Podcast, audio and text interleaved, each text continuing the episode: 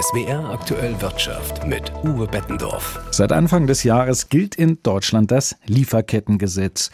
Es verpflichtet Unternehmen mit mehr als 3000 Mitarbeitern genau darauf zu achten, ob bei der Produktion Sozialstandards und Menschenrechte eingehalten werden. Die betroffenen Betriebe müssen also ihre kompletten Lieferketten systematisch durchleuchten und prüfen, ob auch bei den Zulieferern alle Vorgaben erfüllt sind. Seit Inkrafttreten des Gesetzes wurden fast 500 Kontrollen durchgeführt. Sanktionen wegen Verstößen wurden nach Angaben des zuständigen Bundesamts für Wirtschaft und Ausfuhrkontrolle bisher keine verhängt. Julia Hartmann, Professorin für Management und Nachhaltigkeit an der IBS Universität für Wirtschaft und Recht in Wiesbaden. Ist das ein Beleg dafür, dass das Lieferkettengesetz seinen Zweck erfüllt? Nicht komplett.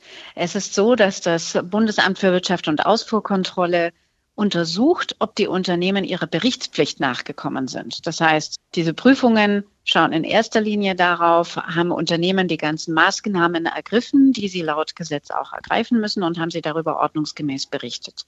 Man kann nur indirekt feststellen oder überhaupt überprüfen, ob es dann zu einer Menschenrechtsverletzung gekommen ist oder nicht. Es kann zum Beispiel sein, dass das eine oder andere Unternehmen das selbst feststellt und dann sagt, wir werden im nächsten Schritt mit dem Lieferanten arbeiten, um dieses Problem zu lösen. Das ist aber jetzt im Moment noch nicht von der Sanktion erfasst. Das heißt, man kann aus den nicht vorhandenen Verstößen nicht darauf schließen, dass jetzt alles in bester Ordnung ist. Leider nein. Laut einer Studie des Bundesverbands Materialwirtschaft, Einkauf und Logistik gibt es äh, aber immer noch große Defizite. Demnach haben viele Unternehmen noch nicht das vorgeschriebene Risikomanagement oder wissen gar nicht, wie sie Menschenrechtsverstöße bei Zulieferern im Ausland überhaupt minimieren sollen. Muss ich das erst einspielen? Ja, ich denke schon, da brauchen wir auch noch deutlich mehr Strukturen. Es ist im Moment so, dass Unternehmen nach dem deutschen Lieferkettengesetz ihre direkten Lieferanten überprüfen müssen. Ich würde das priorisieren. Ich würde ein bisschen schauen, in welchem Land sind die denn eigentlich? Denn es gibt einzelne Länder, bei denen man weiß, dass die potenziellen Verstöße sehr viel wahrscheinlicher sind als bei uns. Und diese Abarbeitung ist relativ arbeitsintensiv für Unternehmen und manche sagen, wir haben überhaupt nicht die Kapazität, um da vor Ort hinzufahren machen und das tatsächlich persönlich zu überprüfen.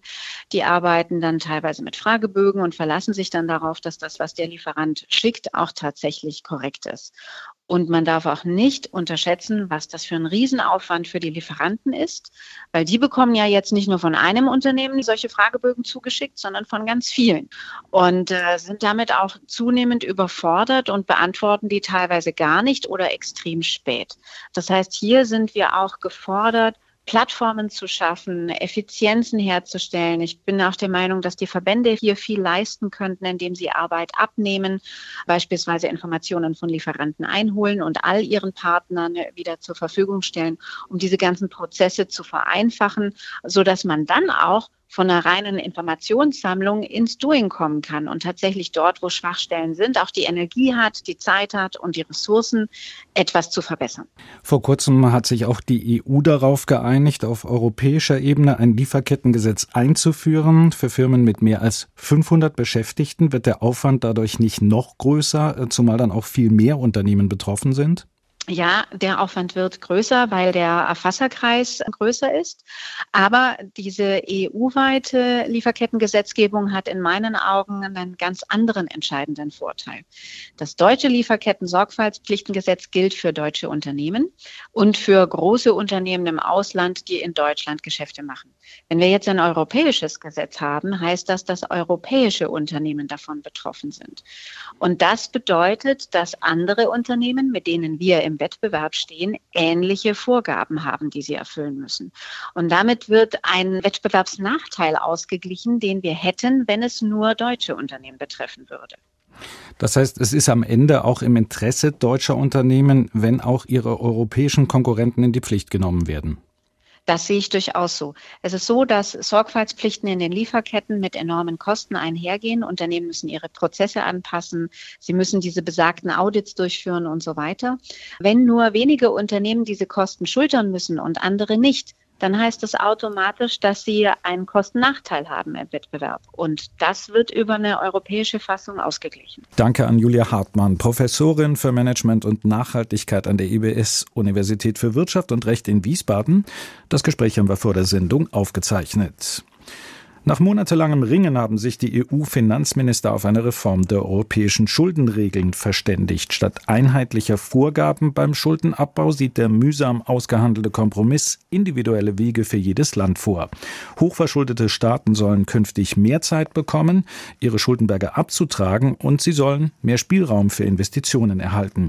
Wie immer nach langen Verhandlungen gab es am Ende, klar, nur Sieger.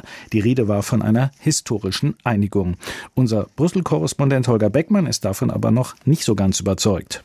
Richtig ernst genommen hat die Schuldenregeln eigentlich niemand. Immer weniger haben sich daran gehalten. Und die EU-Kommission hat wenig getan, um daran etwas zu ändern.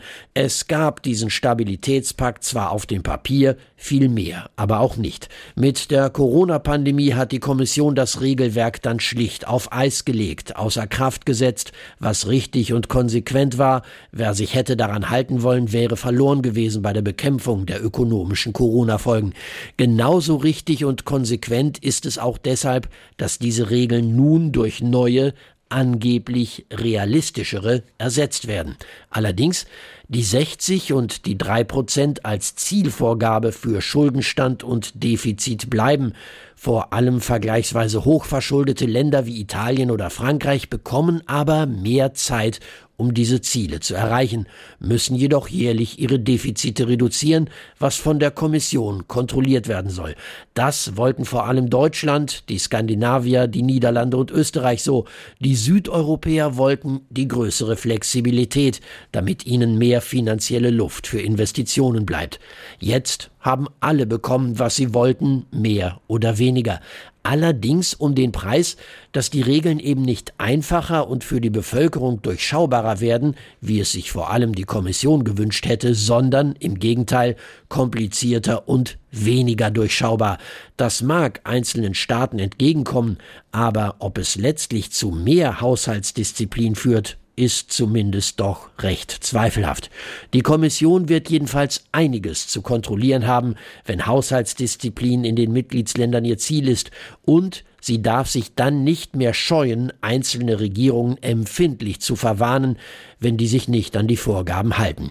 Das wäre dann ein Fortschritt, ein entscheidender. Und wenn nicht, dann wären die neuen Regeln nicht besser als die alten, dafür aber komplizierter, also unbrauchbar.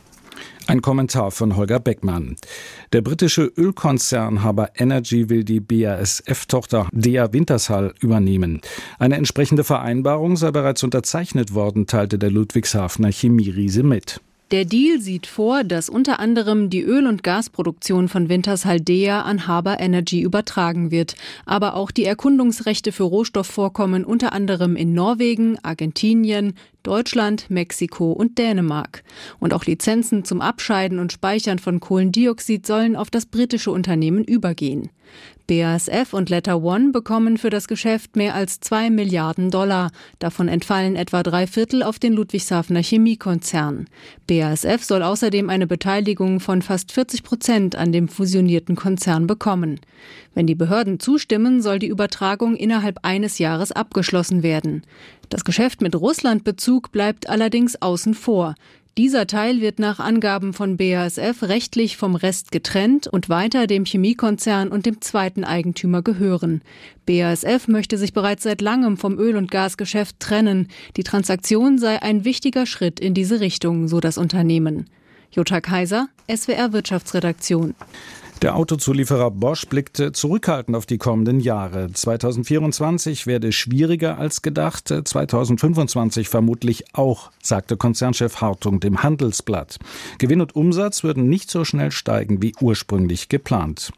Und damit zur Börse. Der DAX, der in der vergangenen Woche noch einen Rekordhoch erreicht hat, dem ist heute ein bisschen die Puste ausgegangen. Analysten interpretieren, einige Aktieninvestoren wollten jetzt noch Gewinne mitnehmen und verkauften ihre Papiere. Kein Wunder, denn zum Beispiel der DAX hat einen viele Wochen andauernden Höhenflug hinter sich. Vergangene Woche hat das deutsche Börsenbarometer erstmals in seiner Geschichte die Marke von 17.000 Punkten geknackt. Quasi eine vorgezogene Jahresendrallye. Seit Jahresbeginn hat der DAX rund 20 Prozent zugelegt. Sollte jetzt eine gewisse Korrektur einsetzen, die Kurse also etwas fallen, wäre das bei der Performance kein Drama, sagen Analysten. Es wäre vielleicht sogar beruhigend, weil manche schon eine Überhitzung des Aktienmarkts befürchtet haben. Danach sieht es heute zumindest nicht aus. Der DAX ist mit einem Minus von 0,3 Prozent aus dem Handel gegangen, bei 16.687 Punkten. Heidi Radwilas, ARD Finanzredaktion Frankfurt.